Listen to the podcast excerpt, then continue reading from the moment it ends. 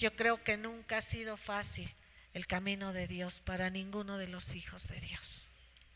Cuando miro la palabra, hermanos, y dice, dice la palabra que al que más se le da, más se le va a demandar. Miro a Jeremías, miro a Noé, miro a Samuel, tenía tres años cuando lo entregó su mamá en el templo. Ella era estéril, no tenía hijos, y quería un hijo. Y se lo pidió al Señor. Y dice que el Señor se lo dio.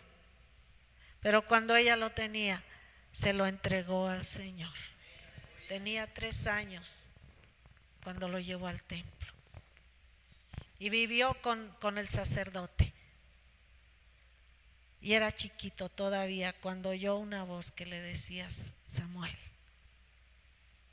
Y él, él fue y, le dijo al sacerdote, tú me llamaste, dijo no. Y fue otra vez, oyó la voz. Y vino al sacerdote y le dijo, tú me llamaste, Señor, dijo no. Ve a tu cama y la próxima vez que oigas la voz es el Señor. Y dile, aquí.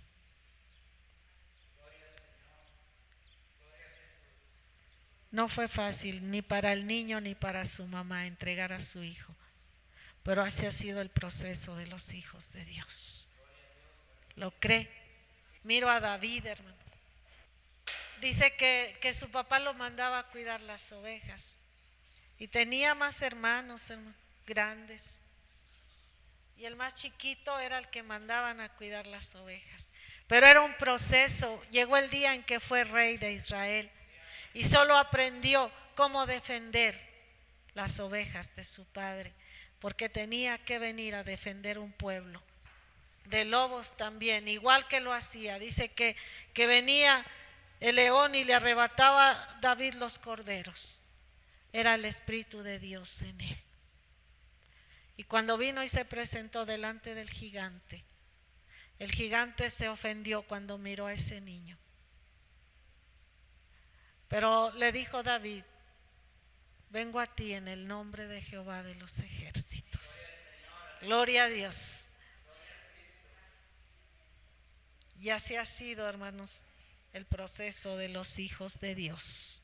Quiero compartir esta tarde una escritura, hermanos, aquí en el Evangelio de Juan.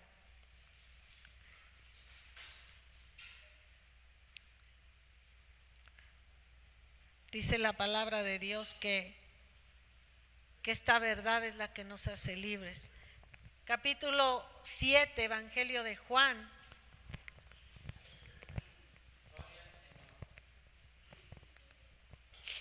Dice que él hacía muchos milagros y, y la gente no entendía. Y los que habían estado esperando al Mesías y no lo conocieron cuando vino, porque se habían imaginado cómo vendría, él era, venía como un rey, era el Hijo de Dios. Lo esperaban en un palacio y vino y nació en un pesebre. Y no lo aceptaban. Y cuando Él vino para sanarlos, para ayudarlos, ellos se ofendieron y, todavía preguntaron, cuando venga el Mesías hará más milagros que este. Todavía lo estaban esperando y Él ya caminaba entre ellos. Dice aquí, venga conmigo al versículo 32, capítulo 7, Evangelio de Juan. Dice así la palabra. Los fariseos oyeron al pueblo que murmuraba de él estas cosas.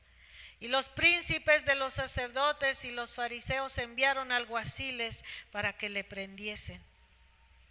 Entonces Jesús les dijo, aún un poco de tiempo estoy con vosotros y luego voy al que me envió. Me buscaréis y no me hallaréis y donde yo estaré vosotros no podréis venir.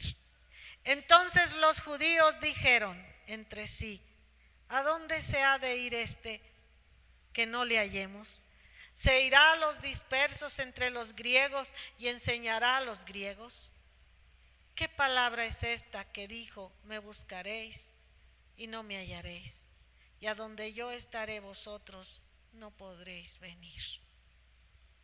Dice aquí en el verso 37, en el último día, el gran día de la fiesta, Jesús se puso en pie y alzó su voz diciendo, si alguno tiene sed, venga a mí y beba.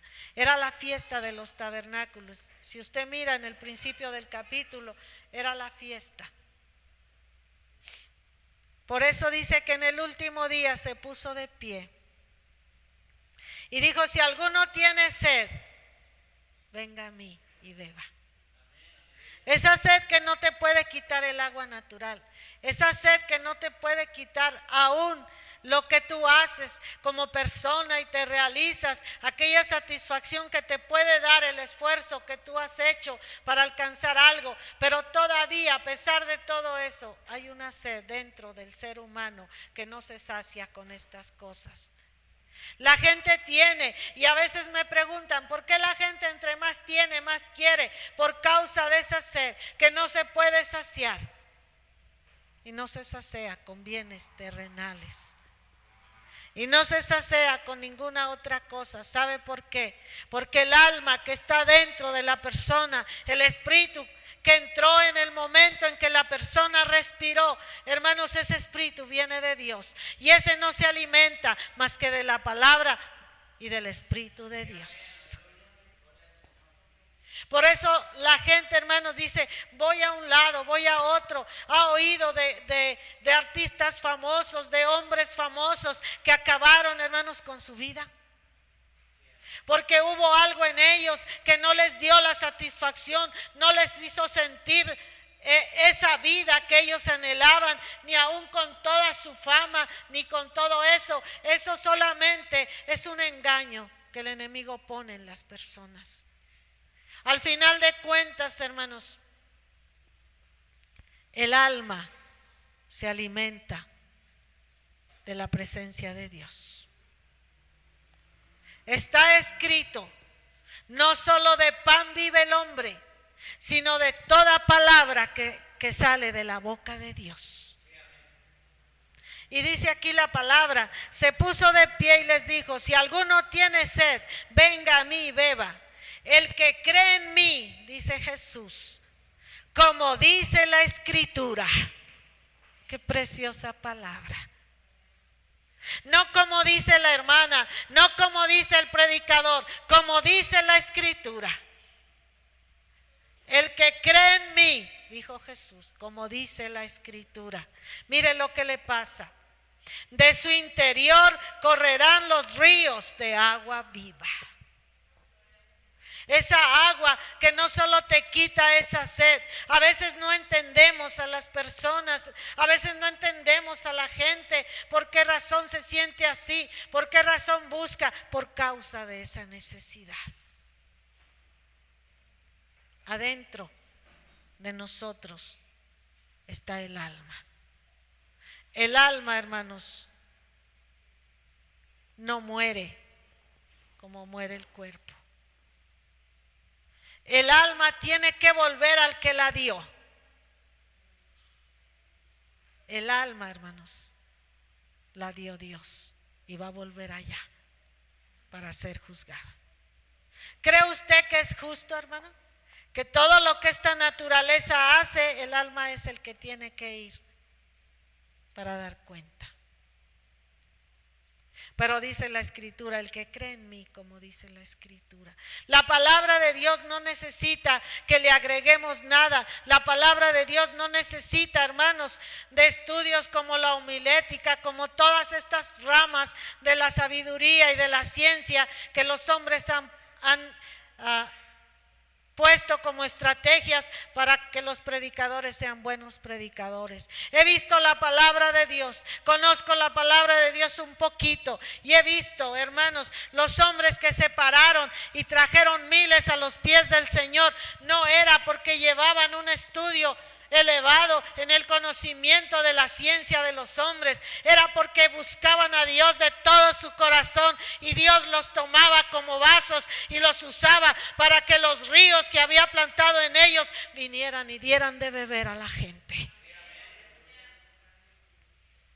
Cuando a Jesús no lo recibieron en la sinagoga, dice aquí que los fariseos enviaron alguaciles, acabamos de leer la palabra.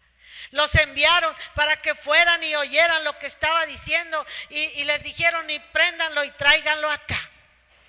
Pero los alguaciles llegaron y se sentaron a oír ese hombre. Y él dijo, el que tiene sed, no se vaya igual, venga y beba. Y dejó la palabra. Él dijo, yo soy el agua viva y esta palabra es Jesús. Es el testimonio de aquel que vino como un hombre sobre la tierra. Dice, si alguno tiene sed, venga y beba. El que cree en mí, dice, así como dice la escritura. No como lo que yo invente para decir. No como la psicología que usan muchos para poder llamar la atención de la gente. No como todas estas cosas, como dice la escritura. Porque la escritura es tan poderosa que trabaja por sí sola porque es Dios. Dice, de su interior van a correr los ríos de agua viva. ¿Sabe que cuando usted viene y le entrega su corazón al Señor Jesús, Él planta esa palabra en usted? Desde ese día. Y solo envía su espíritu y clamamos, dame tu espíritu para que venga y despierte esa palabra. Y la palabra se convierta en esa agua viva. Dice, el que cree en mí, como dice la escritura, de su interior correrán ríos de agua viva. Esto dijo, versículo 39, esto dijo del Espíritu Santo que habían de recibir los que creyesen en Él. Correrán los ríos de agua viva. Esto dijo del Espíritu Santo que habían de recibir los que creyesen en Él, porque el Espíritu Santo aún no había sido dado, porque Jesús no había sido aún glorificado. Así que todo el que cree en Él, como dice la Escritura, va a venir esa promesa, el Espíritu Santo va a llegar, hermanos, para llenar las vidas los corazones. Eso es lo que trae el cambio a la vida de una persona. No es una doctrina lo que te va a cambiar, no es una religión lo que te va a cambiar, te va a cambiar el Espíritu de Dios plantado en ti por causa de esa palabra. Pero lo primero que el mundo debe hacer, lo primero que nosotros vamos a hacer es creer en Él, así como dice la Escritura. Dice que Él es el Hijo de Dios Dice que Él es el Cristo, el Hijo del Dios viviente. Dice el apóstol Santiago, ¿tú crees que Dios es uno? Los demonios también creen, pero ellos tiemblan. Dios es uno, no hay más. Dice aquí. Entonces muchos del pueblo, oyendo este dicho, decían, verdaderamente este es el profeta cuando la gente oyó esta palabra. Y es que esa palabra, hermanos, no era una letra simple como mucha gente la mira. Dice, oh sí, yo leo la Biblia. Pero esto es letra. Pero la palabra es diferente. La palabra es la unción de ese espíritu que Dios ha prometido en todo aquel que cree en él. Por eso la gente oyó, dice, entonces muchos del pueblo, oyendo este dicho, decían, verdaderamente este es el profeta. Otros decían, este es el Cristo, este es el Cristo. Pero algunos decían, de Galilea ha de venir el Cristo. ¿Ve que no era como ellos pensaban? Ellos esperaban que naciera en Jerusalén, en un palacio. Le llamaban a Jerusalén el reino de los cielos. Esperaban que naciera en un palacio. Pero mire, dice, pero algunos decían, de Galilea de venir el Cristo. ¿No dice la escritura que de la simiente de David y de la aldea de Belén, de donde era David, ha de venir el Cristo? pero sí había nacido en Belén. Había nacido en Belén. Y venía de la simiente de David. Así dice la palabra. Pero como ellos no, no creían, hermanos, estaban esperando conforme sus ideas. La palabra de Dios, el camino de Dios no se lleva tanto, hermanos. Todo lo que se lleva es creer, así como dice la escritura. No hay necesidad de hacer tantos libros. Escribió Salomón en el último versículo del libro de Cantares. Dice, no hay necesidad de tanto libro, no hay necesidad de tanto estudio. Yo creo en esa palabra. Dice, cree en el Señor Solo cree, así como dice la escritura. Dice aquí. Así que había disensión entre el pueblo a causa de él. Y algunos de ellos querían prenderle, pero ninguno le echó mano. Todavía no era el tiempo. Dice aquí. Y los alguaciles vinieron a los príncipes a los principales sacerdotes y a los fariseos. Y estos les dijeron, ¿por qué no lo trajiste? A eso iban, hermano.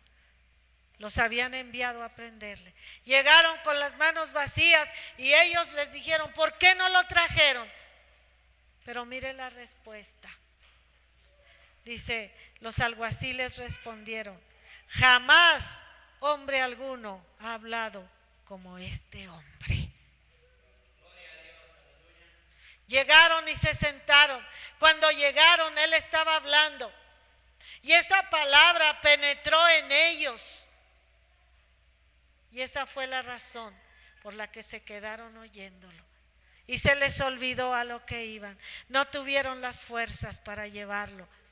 Y él solo le dijo, si alguno tiene sed, venga a mí y beba. Y cuando ellos, estoy segura que fueron de aquellos por quienes él oró y recibieron esa agua y se fueron y le dijeron los principales, dice, ¿por qué no lo trajeron? Dice, es que nunca habíamos oído un hombre hablar así. Dice la palabra. Entonces los fariseos les respondieron, ¿también vosotros habéis sido engañados? ¿Sabe qué pensaban del Señor? que él era un brujo, que era brujería lo que él hacía. La palabra de Dios dice, le dijeron, por Belcebú echa fuera a los demonios. Le dijeron, no bien decimos nosotros que tú eres samaritano y que tienes demonio. Así le decían. Pensaba que era malo todo lo que él hacía. Mucha gente viene y dice, no, es que eso es malo, no te acerques a oír la palabra. Solo hablamos de aquel que vino y dio su vida por todo el mundo. Y dice aquí, entonces los fariseos les respondieron, ¿también vosotros habéis sido engañados? ¿Acaso han creído en él algunos de los príncipes o de los fariseos? Es lo mismo en este tiempo. La gente está esperando que un presidente se pare y diga, creo en Jesús. Que un gobernador se pare y diga, creo en Jesús. Que un presidente municipal se pare y diga, creo en Jesús. Pero nadie se para y dice eso. Así estaban esperando ellos. Pero no había uno. ¿Sabe que la, Biblia habla de uno que era principal? Se llamaba Nicodemo. Y vino de noche a Jesús. Y le dijo, yo sé que tú has venido de Dios. Nadie puede hacer las señales que tú haces si Dios no está con él. Fue al que le dijo el Señor, el que no nazca de nuevo no puede ver el reino de Dios. Pero mire lo que dice la palabra.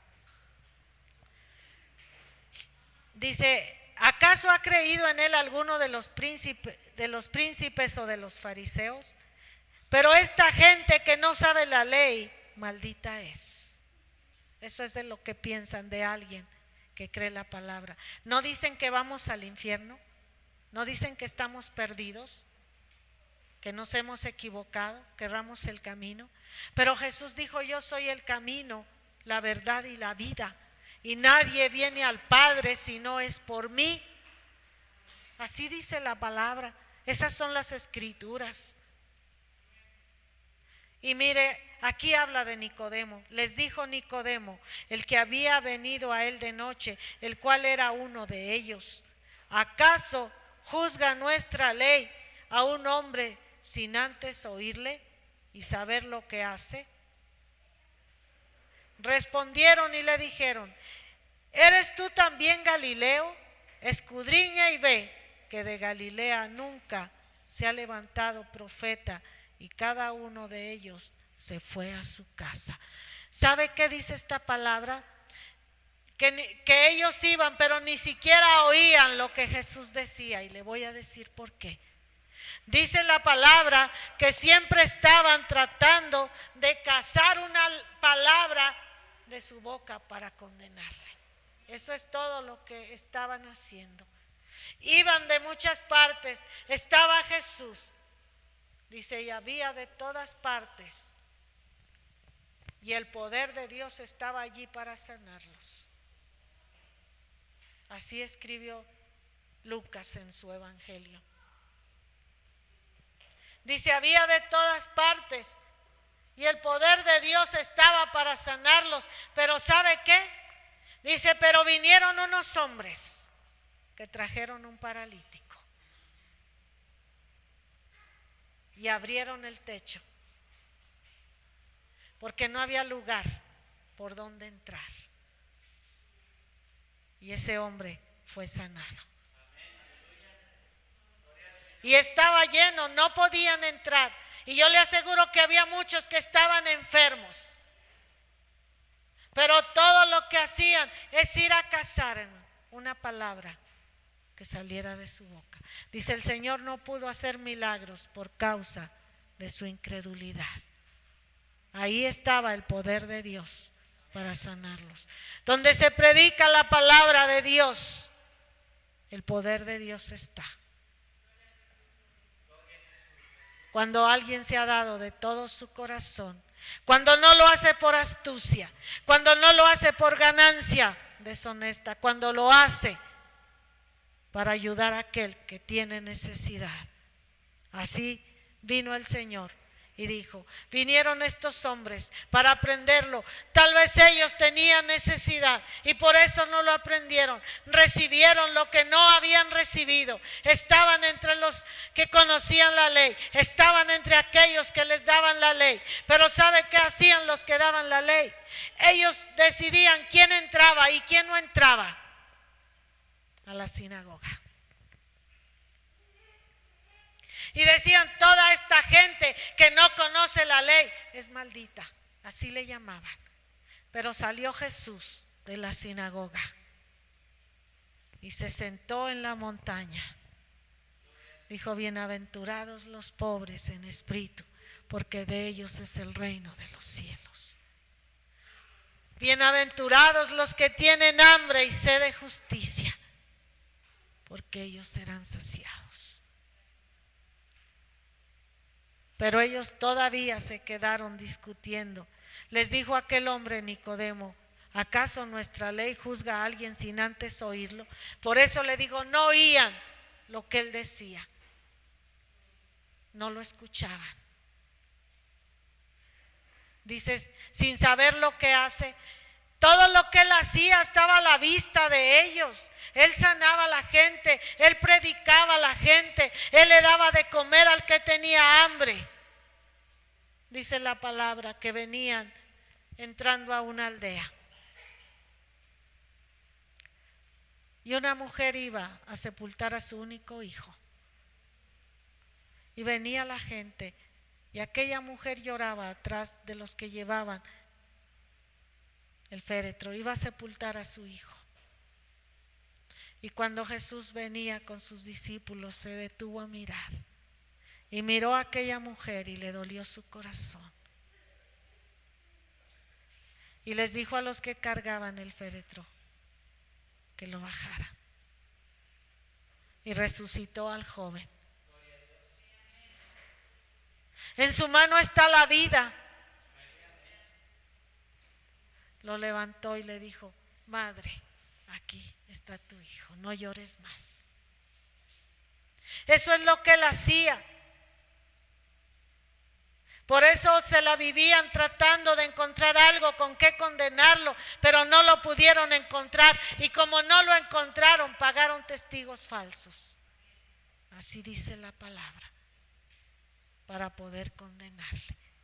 Pero lo que dice aquí, dice en el último día, el gran día de la fiesta, vino Jesús y se puso de pie y les dijo, si alguno tiene sed, venga a mi beba. Vamos a creer esa palabra hoy aquí esta tarde. Si alguno tiene sed, venga a mi beba. Dice, y el que cree en mí, como dice la escritura, es todo lo que se lleva. Como dice la escritura, de su interior le van a correr los ríos de agua viva. Y la gente va a mirar eso. ¿Por qué, hermanos? Porque este mundo es una desolación. Vaya donde vayan las personas, no pueden saciar esa sed. Los jóvenes, hermanos, tienen problemas y tratan de saciarlos con otras cosas. Tratan de escapar de esa necesidad. Todo lo que el mundo necesita es a Jesús en su corazón. No necesitan otra cosa. Porque Él es la vida. Porque Él es el camino que lleva al cielo. Porque Él es la ayuda. Por eso vino y dijo esa palabra. El que tiene sed, venga a mí y beba. El mundo está pereciendo, hermanos. No importa que el mundo tenga todo lo que quiere, necesitan a Jesús. Las familias, los hogares, cada persona. Si le dieran la oportunidad al Señor en su vida, podrían sentir que no van solos. Dijo alguien aquí mientras testificaba. Eso es todo lo que Él es para nosotros. No vas a ir solo. No va a importar, hermano, lo que venga contra ti, porque no vas solo. Este mundo está pereciendo. Y el agua, hermanos, ahí está. Son días difíciles, son tiempos malos, pero son días de restauración. Y todavía esa palabra sigue siendo igual. El que cree en mí, dice Jesús. El que cree en Él. Así como dice la escritura. Él es el Hijo de Dios. Él es el que vino como un hombre sobre la tierra. Él es el que murió por este mundo. Nadie más lo hizo. Él es el único. Vamos a orar esta tarde. Y si usted quiere beber de esa agua, ¿sabe que es lo único que nos va a ayudar, hermanos? Para seguir adelante en medio de la desolación. Este mundo es una sequedad. Es una desolación. El única agua viva que hay es Jesús. No hay más. Vamos a orar esta tarde.